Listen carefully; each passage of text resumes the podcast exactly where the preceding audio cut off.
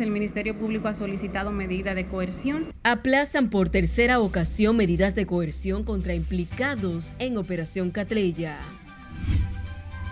Y determinar si ciertamente alrededor de ese proceso hubo colusión. Compra y contrataciones entrega informe de irregularidades del programa Pinta tu Barrio. República Dominicana extradita a Estados Unidos a alias El Compa, acusado de narcotráfico.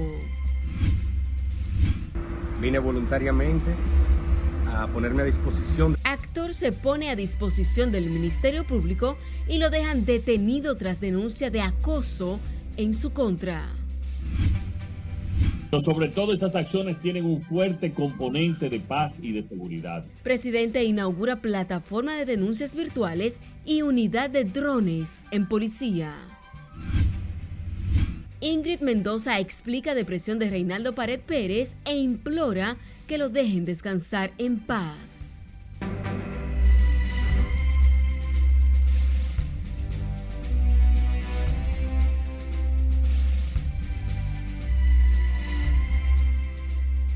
Buenas noches, agradecidos de su sintonía. Bienvenidos a esta emisión estelar de Noticias RNN. Soy Janeris de León. Iniciamos de manera inmediata.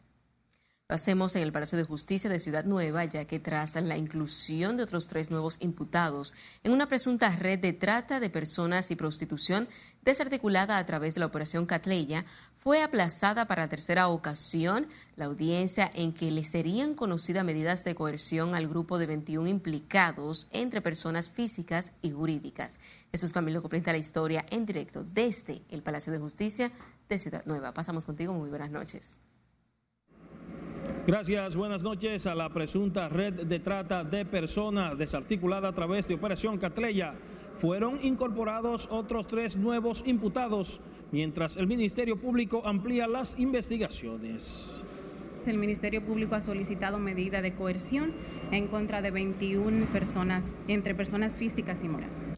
La audiencia fue aplazada por el juez Pablo Inver a fin de que la defensa de la razón social residencial Coco Real conozca más a fondo la solicitud de medida de coerción sobre las imputaciones a su defendido. Según el Ministerio Público, el supuesto entramado que vincula 18 personas físicas y 3 jurídicas, traían al país mujeres colombianas y venezolanas a las que obligaban a prostituirse. Y que por estar vinculados los casos y tratarse del mismo proceso, de la misma operación, pues también el Ministerio Público entendió pertinente que se aplazaran para la misma fecha para ser discutida esa solicitud de fusión. El órgano persecutor solicitó un anticipo de pruebas a través de la Cámara Yesel para algunas de las 80 víctimas. Sin embargo, la defensa de algunos imputados restaron méritos a las acusaciones. Se agregó una eh, quinta razón social de la Altagracia, Bávaro, provincia de la Altagracia, y también hay otros imputados que fueron agregados. En este caso, con el representado de nosotros, esos argumentos de prueba no tienen nada que ver que represente que nuestro representado Melvin esté en el caso. Es un simple taxista. La fiscalía se está manejando de una manera arbitraria, quizás destruyendo la moral de un joven que quizás está haciendo el bien para la sociedad y tanto para sus hijos y lo que le concierne a él como persona. Una persona que está, que está estudiando como bachiller para hacerse profesional y ahora de manera irrevocable, de manera eh, inabrupta, quiere el Ministerio Público pisotear a la ciudadanía.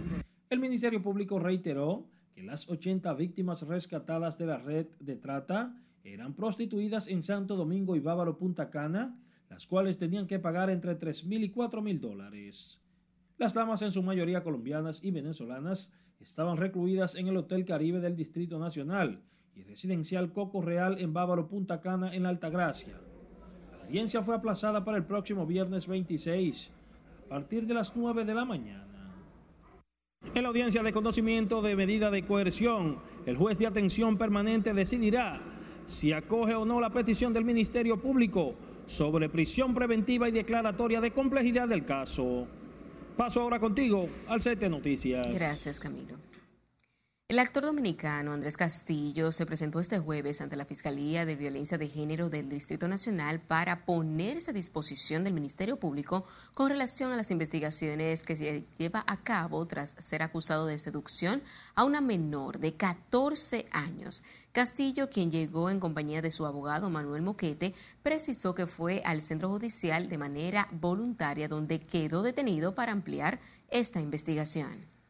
Vine voluntariamente a ponerme a disposición del Ministerio Público para aportar en la investigación que ellos, asumo, están organizando debido al rumor público que ha salido a la luz. Aquí estamos, como ha dicho el señor Andrés Castillo, para presentarlo ante el Ministerio Público para saber qué pasa con la investigación que ellos supuestamente están haciendo en contra de nuestros representados.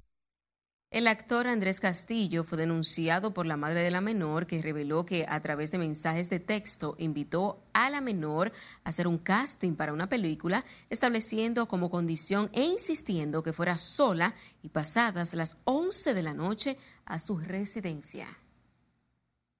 Nos vamos ahora a Santiago, donde el Colegio de Abogados denunció que sectores poderosos presionan supuestamente para que el asesinato del abogado Basilio Guzmán no se investigue ni se descubra quiénes fueron los autores materiales e intelectuales de este crimen. Junior Marte nos cuenta más la oficialización y legalización de la industria del sicariato en la República Dominicana. El presidente del Colegio de Abogados, Miguel Surún Hernández, denunciaron, aunque sin presentar pruebas, que el Ministerio Público mantiene un estancamiento de la investigación en torno al asesinato del profesional del derecho, Basilio Guzmán. Contrataron, pagaron y orquestaron su muerte. Y que a la luz de esas, e, esos sectores eh, buscar su impunidad y su protección, se han estado moviendo a nivel, nivel policial, a nivel del Ministerio Público, para que las autoridades no lleguen a la verdad del asunto y sometan a la acción de la justicia a los verdaderos responsables. Revelaron que actualmente existe una presión contra el fiscal para que no toque personas de mucho poder, sobre todo del ámbito político, aunque no lo citó. En este caso han matado a un abogado distinguido de, la, de Santiago de los Caballeros. Mañana irán tras fiscales, tras jueces y tras ministerios públicos. Fue a un ser humano que mataron, no fue a cualquier persona. Los abogados señalaron que no hay forma de justificar que las indagatorias sobre el asesinato del abogado no hayan tenido ningún avance. Ellos saben quién es, pero que ellos están eh, reuniendo pruebas para luego en la medida eh, tener algo conclusivo, algo eh, verídico para que en el proceso no se pueda caer. Pero que entendemos que esa respuesta que ellos han dado no, no es concluyente para nosotros. El abogado Basilio Guzmán fue acribillado a tiros el pasado 21 de junio frente a su residencia del exclusivo sector Cerros de Gurabo y nadie ha sido detenido hasta el momento. En Santiago, Junior Marte, RNN. Este jueves, Ingrid Mendoza, viuda del expresidente del Senado, Reinaldo Pared Pérez, salió al frente a las personas que continúan creando fábulas malintencionadas sobre la muerte del dirigente del PLD. La viuda de Pared Pérez reclamó dejar tranquilo a Reinaldo y dejó en claro que su esposo se suicidó por depresión y no por una supuesta investigación en su contra. A través de su cuenta de Twitter, Mendoza aclaró que el fallecido líder político sufría de depresión y que había intentado quitarse la vida en dos ocasiones. En otra información, la Dirección General de Contrataciones Públicas afirmó que en la Dirección General de Proyectos Estratégicos de la Presidencia se encontró irregularidades al adjudicar obras a personas y empresas. Nelson Mateo con todos los detalles pueda analizar, profundizar y determinar si ciertamente alrededor de ese proceso hubo colusión. Carlos Pimentel se refirió al programa Pinta tu Barrio, que ejecutó la Dirección General de Proyectos Estratégicos y que dirige Nene Cabrera. El funcionario aseguró que esa investigación y sus irregularidades expresas ya están en poder de las autoridades. Fue entregado, eh, concluido y remitido a la Unidad Antifraude de la Contraloría y a Procompetencia para que pueda profundizar en relación a los proveedores que participaron, sobre los cuales hay evidencias importantes de estar vinculado entre sí. El exdirector ejecutivo de Participación Ciudadana y ahora director de Contrataciones Públicas dijo además que como órgano fiscalizador está dispuesto a responder a cualquier llamado que le haga la justicia y el Congreso Nacional. Lo que nosotros necesitamos es que cuando se nos convoque, siempre se nos convoque por la vía formal. Nosotros estamos en una labor estrictamente técnica, objetiva y no estamos en politiquería, como regularmente se utiliza la tribuna del Congreso para esos fines. La Dirección General de Contrataciones ofreció una misa este jueves en la iglesia San Juan Bosco con motivo del aniversario de su creación. Allí reveló un incremento histórico en la participación de oferentes en los procesos de licitación, que subieron según él a 118.700 nuevos contratos. Nelson Mateo, RNN. El portavoz del PRM en la Cámara de Diputados, Solito Fulcar, arremetió este jueves contra el expresidente Leonel Fernández. Dijo que el exmandatario, con sus críticas al discurso de Luis Abinader, solo busca establecerse como oposición. Que a la oposición que salga a trabajar y que lo hagan rápido, porque se están quedando atrás y parece que ya no tienen tiempo de alcanzarnos, que salgan a trabajar y que emulen lo que está haciendo el presidente Luis Abinader, que está dedicando 16, 17 y 18 horas diarias a trabajar por el pueblo dominicano. Fulcar dijo que ya es muy tarde para Leonel Fernández y la oposición frente al liderazgo sólido de Luis Abinader. Fulcar aseguró que si las elecciones fueran hoy, el PRM ganaría las elecciones en primera vuelta con Luis Abinader como candidato a la reelección. El presidente de la Juventud del Partido de la Liberación Dominicana cuestionó el discurso del presidente Luis Abinader tras criticar que el sector no fue mencionado entre los logros anunciados por el mandatario.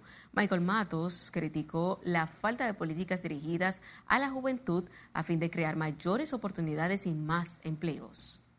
Aún así, seguimos escuchando excusas, promesas, mentiras de campaña. Los hogares de los dominicanos viven situaciones difíciles, incrementándose cada día la desesperanza y las frustraciones de los sueños. La juventud peledeísta demandó además mayor fomento a los emprendedores, impulso al trabajo y a la economía nacional. En tanto que empresarios valoran como positivo el discurso del presidente Luis Abinader, en el que destacaron el rol de los actores económicos para la recuperación del país tras la pandemia del COVID-19 y durante los efectos del conflicto bélico entre Rusia y Ucrania. Para el presidente del Consejo Nacional de Empresas Privadas, Pedro Brache, el discurso recoge las principales medidas que lograron mantener la estabilidad de la economía y de la cual el sector privado formó parte. Al referirse de esta manera específica a la recuperación de empleos, Pedro Brache dijo que ciertamente se han superado los empleos previos a la pandemia, registrándose un incremento en segmentos productivos que no registraban tantos empleados. Y recuerde seguirnos en las diferentes cuentas de redes sociales con el usuario Roma Noticias RNN y a través de nuestro portal digital www.rnn.com.de porque actualizamos todas las informaciones todos los días. También recuerde escuchar nuestras dos emisiones de noticias a través de Spotify y de más plataformas digitales similares porque RNN Podcasts es una nueva forma de mantenerse informados con nosotros. Es tiempo de nuestro primer corte comercial de la noche. Al volver, les contamos por qué en el Aeropuerto Internacional de las Américas limitarán el uso de las sillas de ruedas. También les contamos todos los detalles sobre la extradición hacia Estados Unidos de El Compa acusado de narcotráfico.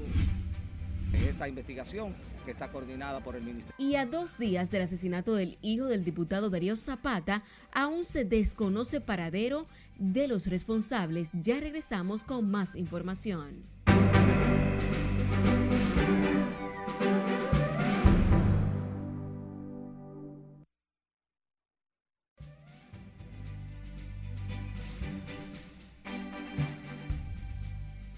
Las operaciones de rescate en una mina de carbón inundada en México cumplieron ya dos semanas sin perspectivas de un rescate de los 10 mineros desaparecidos. Catherine Guillén está con nosotros y nos presenta el resumen de las internacionales de RNN. Buenas noches.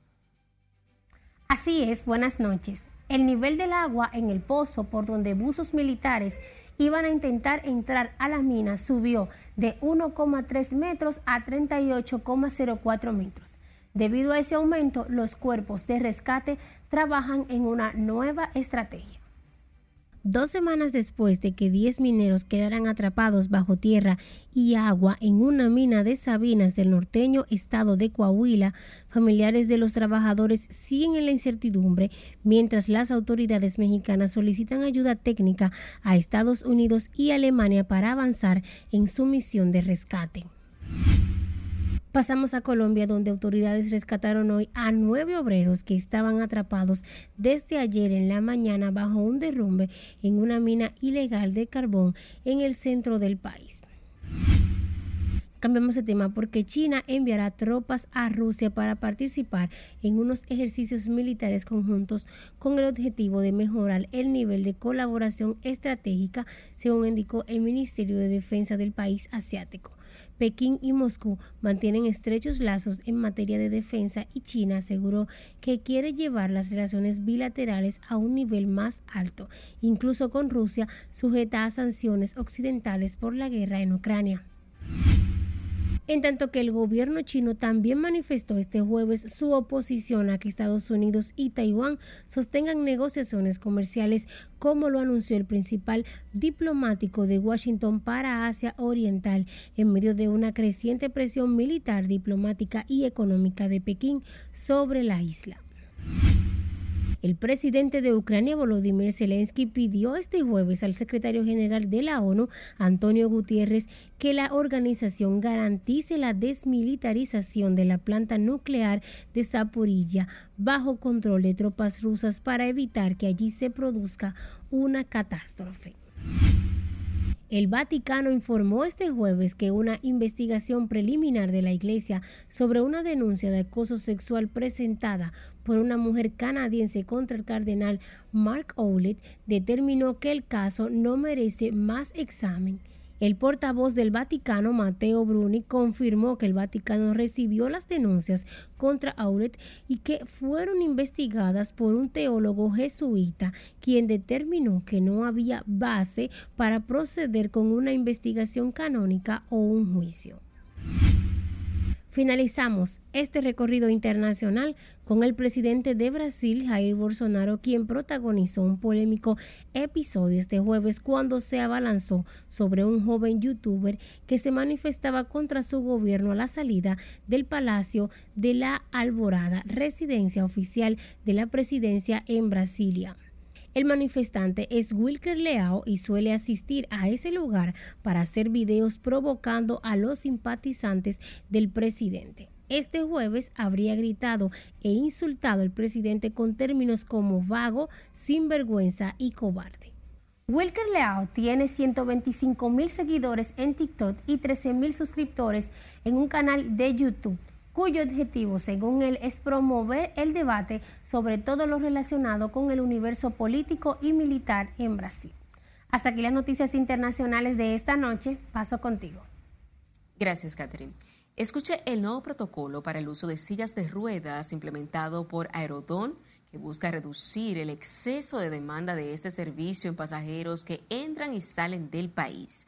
En el informe de movimiento de sillas de ruedas de entrada y salida de pasajeros que maneja el Aeropuerto Internacional de las Américas se reporta que de enero a mayo del año 2022 se realizaron 235.367 solicitudes.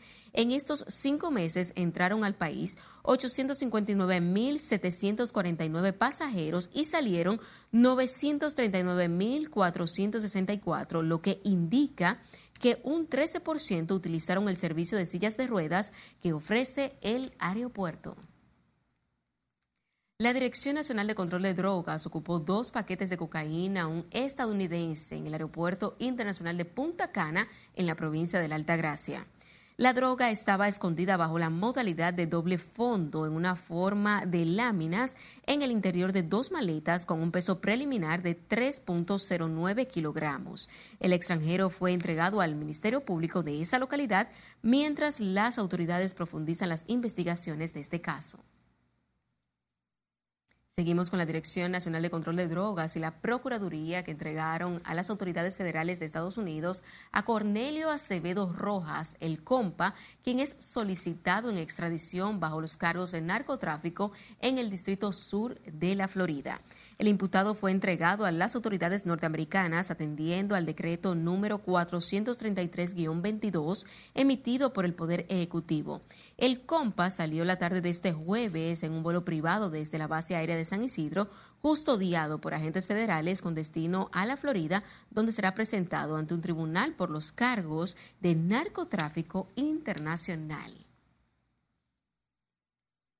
En medio de llantos, tristeza y dolor, familiares amigos del asesinado hijo del diputado Darío Zapata dieron el último adiós en Dajabón al joven profesional víctima de la violencia y la delincuencia. Corresponsal Domingo Popoter estuvo en Dajabón y nos presenta la triste historia.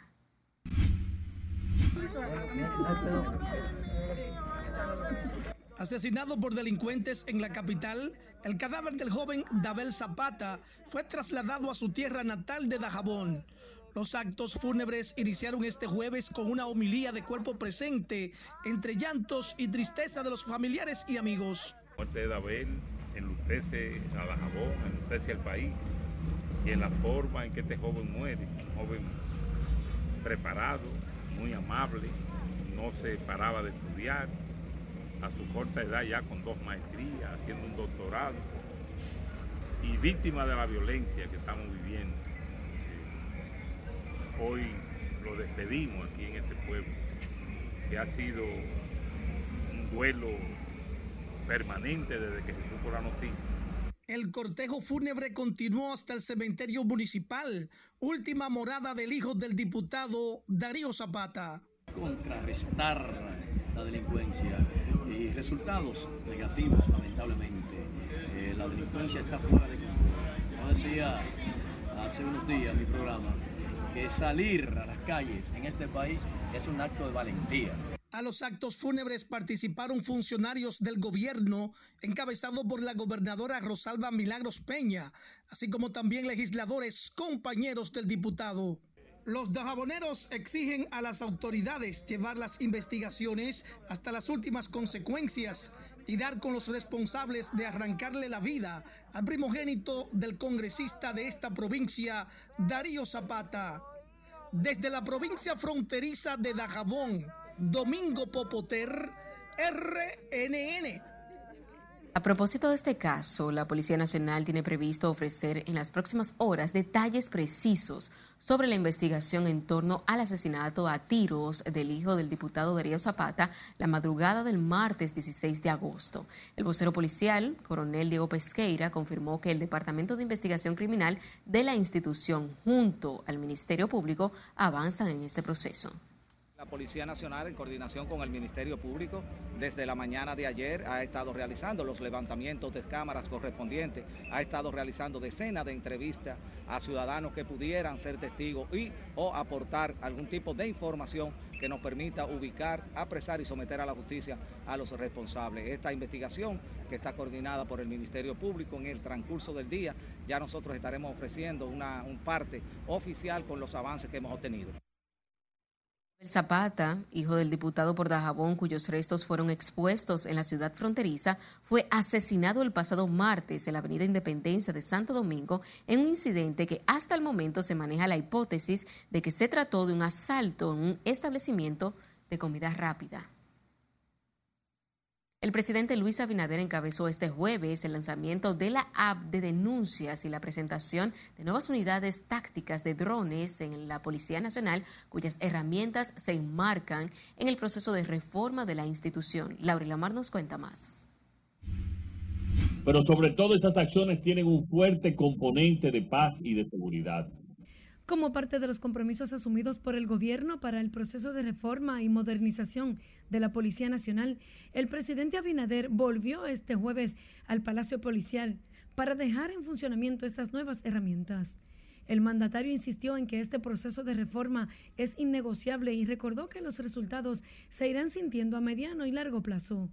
En definitiva, hemos apostado por un sistema de monitoreo y respuesta inmediata para facilitar los procesos de denuncia a través de los cuales dar una respuesta mucho más eficiente e inmediata denuncia cualquier tipo de hecho delictivo.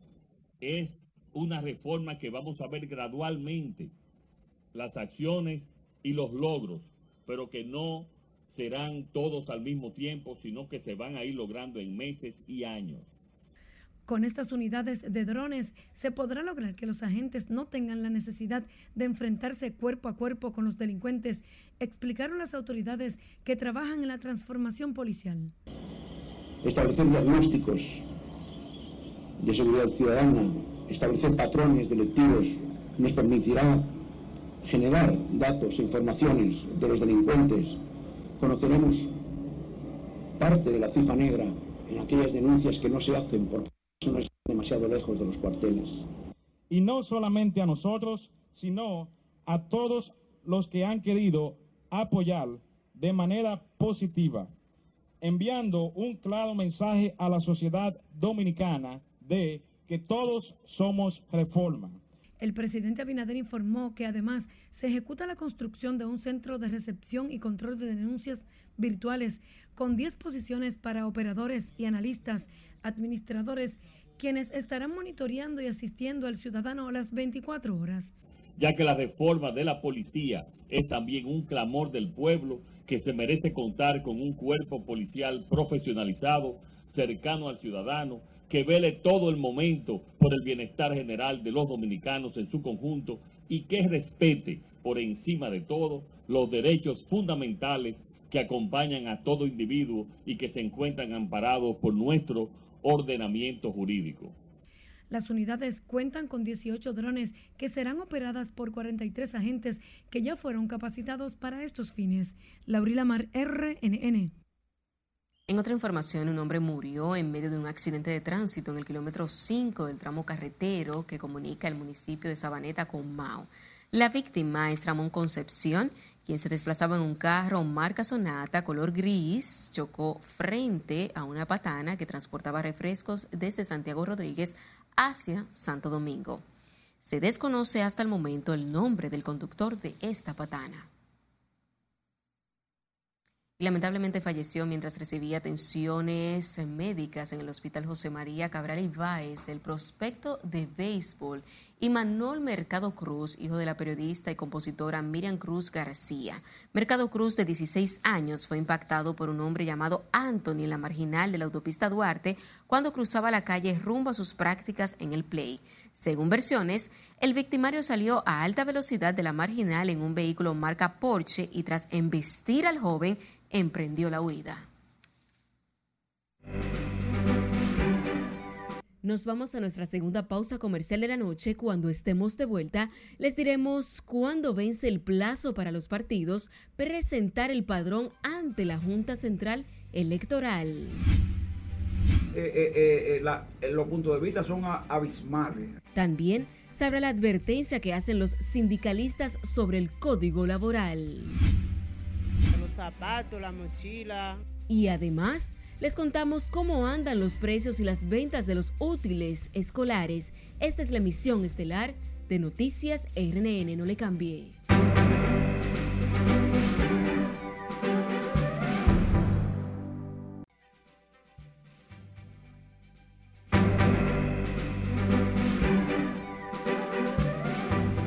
Seguimos en vivo con más informaciones. El presidente del Tribunal Superior Electoral, Ignacio Pascual Hidalgo, destacó que hay tiempo suficiente para aprobar las leyes electorales tan necesarias para administrar los próximos comicios y advierte que solo depende de la voluntad política y los legisladores. Nelson Mateo Comás. Es que la propia constitución establece que tanto el hombre y la mujer somos iguales ante la ley. La Corte Comicial realizó este jueves un taller sobre derecho procesal electoral con la intención de capacitar a las mujeres sobre las acciones para hacer valer las atribuciones que les permite la Constitución y sus leyes advertivas. Lo vemos incluso en la propia composición de los órganos que se forman por personas que son electas. Pongo el ejemplo del Senado. El Senado de la República son 32, apenas hay cuatro mujeres. El titular del TC dijo que aunque las leyes ordenan la participación equitativa en los procesos electorales, ese mandato aún no se cumple a plenitud, pero que las mujeres deben ser más agresivas en el reclamo de este derecho. Pero regularmente la mujer lo que alega es que hay obstáculos para ella llegar a esas posiciones. A pesar de que la constitución, reitero, y la ley le prevé ese derecho. Ahora, ¿qué es lo que se requiere? Que la mujer se empodere de eso, que no espere que le lleven la oferta de, de la candidatura. Camacho también demandó del Congreso Nacional modificar las leyes electorales y dejar de lado los códigos por razones de tiempo. Le pongo el ejemplo, el Código Penal, ¿cuántos años tiene discutiéndose? Imagínense un código electoral, ponernos de acuerdo todos los políticos, o yo, lograr que todos los políticos se pongan de acuerdo, es un poco difícil. La ley o las leyes que está planteando la Junta Central Electoral a través de su presidente Román Jaque es lo más factible, porque eso se puede hacer en poco tiempo. Solo falta la voluntad política del Congreso. La ley electoral reserva el 40% de las candidaturas a cargos congresuales y municipales, mientras la Constitución habla de condiciones equitativas en la cantidad y la forma de la participación de las mujeres. Nelson Mateo, RNN. La Junta Central Electoral aprobó ampliar el plazo hasta el mes de diciembre para depositar los registros de afiliados que los partidos, agrupaciones y movimientos políticos tienen que llevar ante ese organismo electoral. La Junta indicó que en la fecha del 8 de agosto del año en curso se aprobó un informe contenido de las opiniones, observaciones y sugerencias hechas por los integrantes de los partidos políticos. El plazo para la entrega del registro de afiliados correspondientes al año 2022 podrá ser entregado por los partidos a más tardar el 16 de diciembre de este año. El secretario general del Consejo Nacional de la Unidad Sindical, Rafael Pepe Abreu, advirtió este jueves que no hará un acuerdo unánime para la reforma al Código Laboral. En ese sentido, el sindicalista aseguró que hay tranque en un 30 artículos que atentan contra la clase trabajadora. No tiene techo en cuanto a la cantidad de años, pero tampoco tiene tope en cuanto a salario no importa lo que el salario que devenga un trabajador, ni la categoría que tenga, puede ser un gerente como puede ser un conserje. Y a ambos, a ambos, cuando se le paga las prestaciones, hay que pagarle el monto de cesantía correspondiente al salario que devenga. Ahí los empresarios no están de acuerdo. Quieren cambiar eso, quieren modificarlo. Entonces nosotros decimos que no eso debe quedarse como está, debe quedarse igual como está. Entonces, eh, eh, eh, los puntos de vista son abismales ahí. El ministro de Trabajo ha informado que se ha consensuado un 70% de los trabajos de transformación de las normativas. Sin embargo, los sindicalistas advierten que no negociarán las conquistas de los trabajadores. Circe Almanzar, vicepresidenta ejecutiva de la Asociación de Industrias de la República Dominicana, informó este jueves que después de 17 años de servicios decidió dejar la posición desde la cual ha realizado grandes aportes a ese sector. La asociación afirma que, Circe Almanzar participa activamente en el proceso de transición para que la institución empresarial cuente con un profesional competente e idóneo que asuma las funciones desempeñadas por ella. En otra información, decenas de padres y madres denunciaron en Ciudad Juan Bosch, municipio Santo Domingo Este, que los directivos del Liceo Coronel Francisco Alberto Camaño de Ño les están negando la inscripción a estudiantes de nuevo ingreso. Según manifestaron, desde el pasado 10 de agosto han acudido diariamente al centro educativo para realizar el proceso de inscripción de sus hijos, atendiendo a la convocatoria realizada por el propio liceo. Los manifestantes que diariamente acuden al centro sostienen que están preocupados porque se acerca el inicio del año escolar, por lo que piden a las autoridades de educación resolver la situación lo antes posible. Hablemos de los padres de la familia, quienes se quejan de los altos precios de los útiles escolares, tras asegurar que han incrementado en más de un 50% en comparación con el año anterior. Al respecto, el Instituto Nacional de Protección de los Derechos del Consumidor informó se mantiene vigilante ante la posible publicidad engañosa en los costos de los artículos. Lenzi Alcántara con más. Yo entro ahora y veo que esa mochila cuesta 3.25. Imagínate tú la demás. Algunos mil y pico está grande. La señora Catedral Hidalgo debe comprar los útiles escolares para sus tres nietos. Dice, monto estimado para los mismos se duplicó, por lo que tuvo que tomar un préstamo para adquirir los artículos. ¿Qué tú opinas más o menos de, de los padres pobres que van a, que tengan tres o cuatro alumnos estudiando, que tengan que prepararlo de, de todos los útiles escolares? Tuve los zapatos, la mochila, el uniforme completo, que la mayoría no, no, lo tienen ahora. Al igual que Hidalgo, Mari Castro también acude a las tiendas ubicadas en la avenida Duarte en búsqueda de los útiles para sus dos hijos. Asegura debe gastar más de 15 mil pesos sin contar los libros y otros textos. Eh, bastante costoso por lo que se puede ver. ¿Cuántos niños tiene que comprarle útiles? A dos. Otros padres, aunque coinciden en la salsa de los útiles diseñados para la escuela, aseguran gobierno hace todo lo posible para evitar especulaciones y exageraciones en los precios. Están más caros, pero a pesar de todo, este presidente está trabajando, lo está haciendo bien, la verdad hay que decirlo. Aquí están asequibles los precios. Por ejemplo, los cuadernos, ¿cómo te lo compró?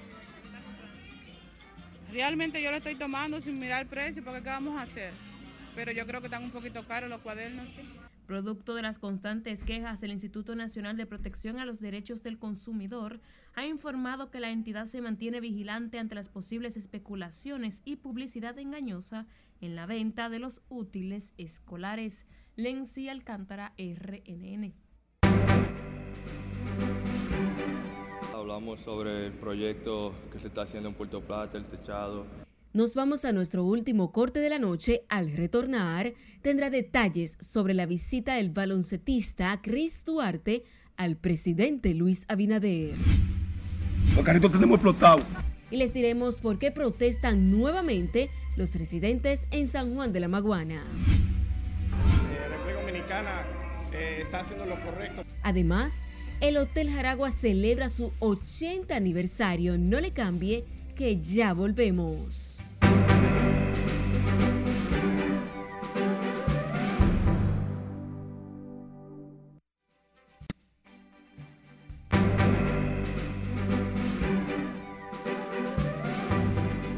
Saludos, muy buenas noches. El Palacio Presidencial se engalanó, estilo NBA, porque Chris Duarte estuvo visitando al presidente de la República y dijo lo siguiente. Nada, eh, agradecido con Dios con la oportunidad de estar aquí, ya que no todo el mundo eh, tiene la oportunidad de venir al Palacio y reunirse con el presidente, saludarlo. Eh, el deber de yo estar aquí, el motivo de yo estar aquí hoy fue que vine a regalarle una camiseta mía con mucho amor y nada, hablamos sobre el proyecto que se está haciendo en Puerto Plata, el techado. gracias a Nulfo aquí por hacer esto realidad. me reuní con Paliza, y con el, ¿con quién más nos reunimos? El ministro de Deporte. Nos reunimos con varias personas ahí y nada, muy contento y agradecido por todo. Eso es muy importante, eso es algo que se debería estar haciendo mucho, mucho tiempo atrás. Eh, el deporte es muy importante en la juventud. Eh, así la juventud se puede apartar un poco de las calles eh, y nada, agradecido con eso también nosotros necesitamos el apoyo del pueblo y el apoyo del presidente y, de cada una de esas personas.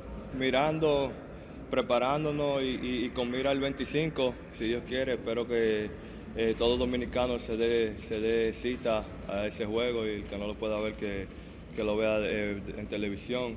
Eh, y nada, muy contento con eso y gracias a Dios que estoy bien, saludable. Eh, gracias al equipo de Indiana por darme la oportunidad de jugar aquí, a la selección y al país por el cariño que me muestran día a día. Recapitulando, recapitulando, el presidente Luis Abinader recibió este jueves en el Palacio Nacional a Cris Duarte, jugador dominicano de la NBA, quien se encuentra en el país para participar con la selección nacional en el torneo clasificatorio para el Campeonato Mundial de Baloncesto 2023 en el encuentro privado. Duarte, escolta de los Pacers de Indiana, obsequió al mandatario una camiseta que lleva su nombre, la número 3, y le agradeció por el constante apoyo que le ha brindado a los deportistas dominicanos en sus diferentes disciplinas. También conversó con el presidente sobre el techado que se está construyendo en Puerto Plata, donde él creció en su barrio. Se reunió con el ministro administrativo de la presidencia, José Ignacio Paliza, con el ministro de Deportes, Francisco Camacho, y estuvo acompañado por Rafael Uribe, presidente de la Federación Dominicana de Baloncesto, y el director administrativo Junior Paez de la Fedombal, así como Joan Monegro, Francisco Méndez y familiares de Duarte. Eso sí, que el show en San Luis, desde el tercer episodio, se montó. Salió como emergente Chaveto Alberto Pujols y con las bases llenas, con el batazo grande, largo, inmenso de línea por el la bola y en el barro de Montecristi y todo el mundo se lo gozó. Al instante, más de 30 mil personas dominicanas, digo, de San Luis, pero como gozando dominicanos. Dicho sea de paso, no van a ver en el público nada más que blanquitos. En San Luis, al estadio llamaban blancos, aunque no son los que dominan. Pujol salió, saludó, se lo gozó. Le digo algo más de Pujol en breve. Vladimir Guerrero Jr. conectó su cuadrangular número 26 y Toronto le dio una pela a los Yankees de Nueva York. Nueve carreras por dos. 98 lleva Vladimir Guerrero Jr. 362 pies. Tres carreras remolcadas. Esta es la mascota de los cerveceros de Milwaukee. Se tiró. Entonces vino la periodista Tricia Whitaker de los Rays de Tampa Bay. Se tiró, chocó, se explotó.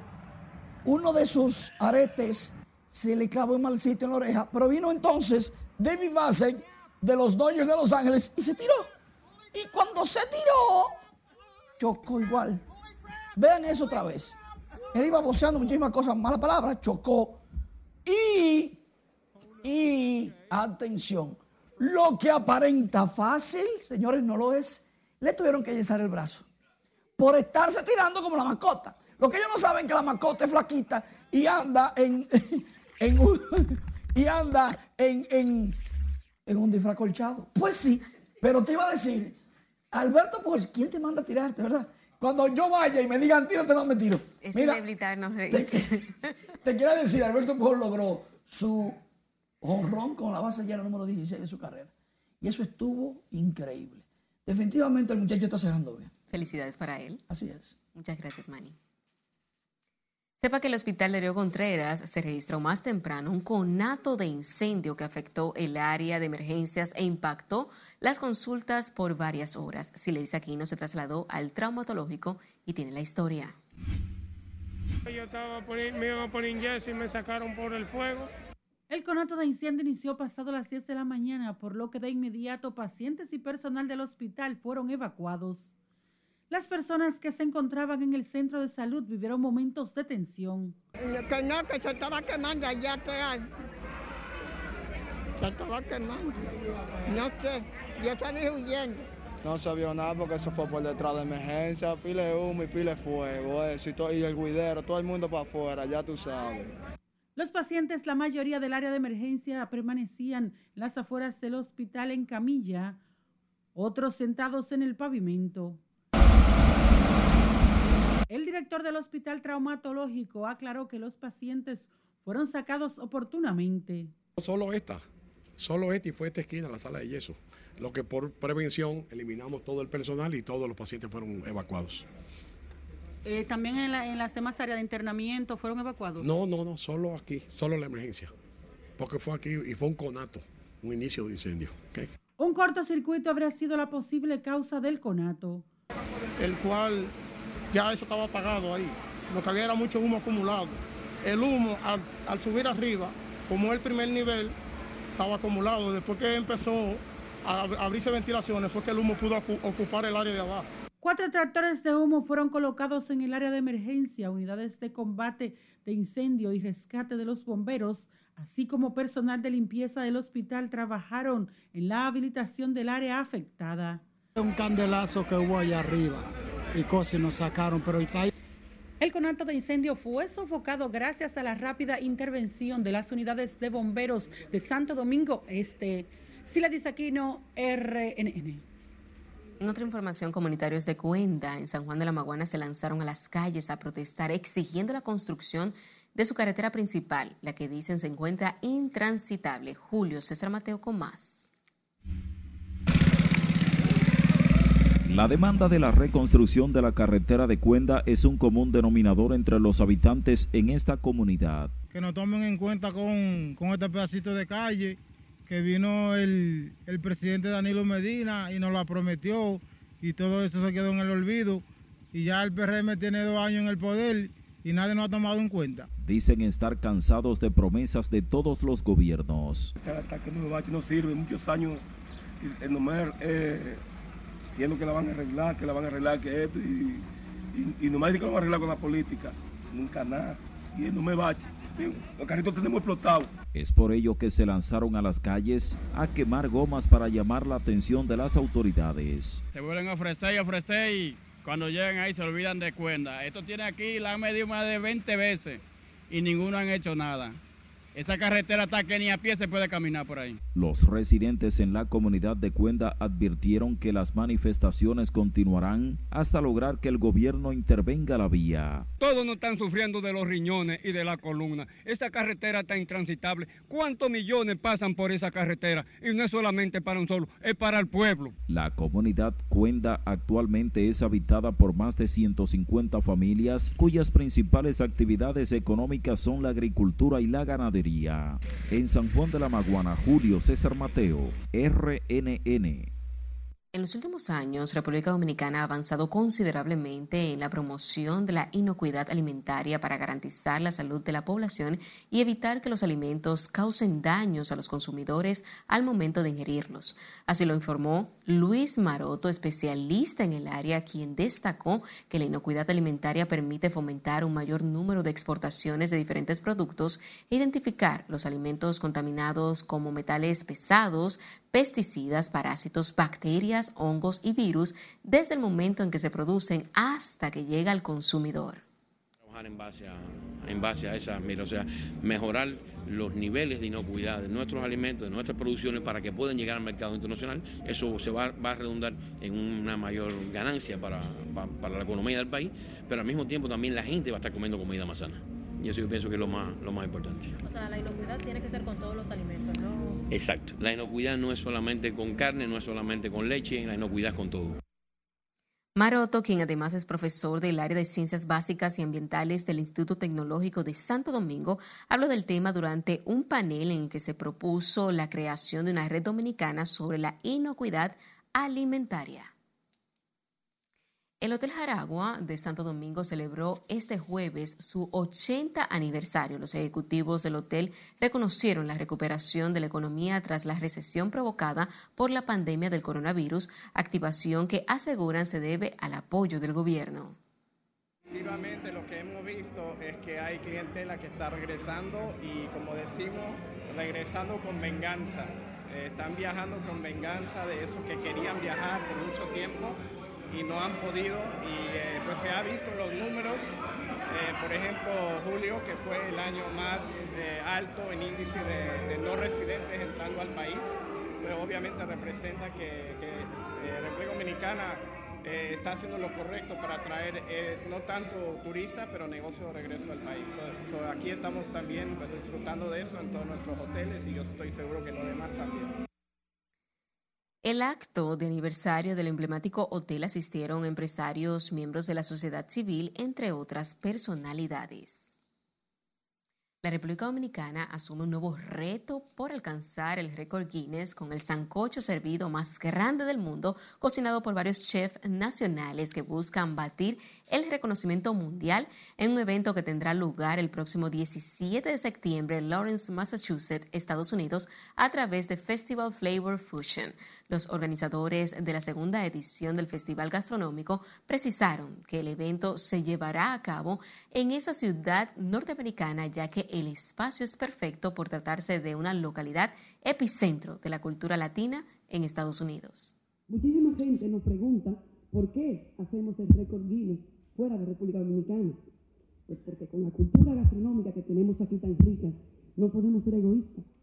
Nuestro país es un país que se dedica y vive muchísimo del turismo. Si nosotros hacemos el récord Guinness aquí en el país, solamente lo conocen los dominicanos. Nos damos cuenta que vale la pena seguir intentándolo, que vale la pena que nuestros hijos entiendan que nosotros los dominicanos no somos mucho más que todo lo que vemos a diario en la televisión en los medios. La República Dominicana ganó el récord Guinness el pasado año con el mangú servido más grande del mundo, consiguiendo entrar al famoso libro de récords. Y sin tiempo para más, finalizamos esta emisión estelar de Noticias RNN. Feliz resto de la noche.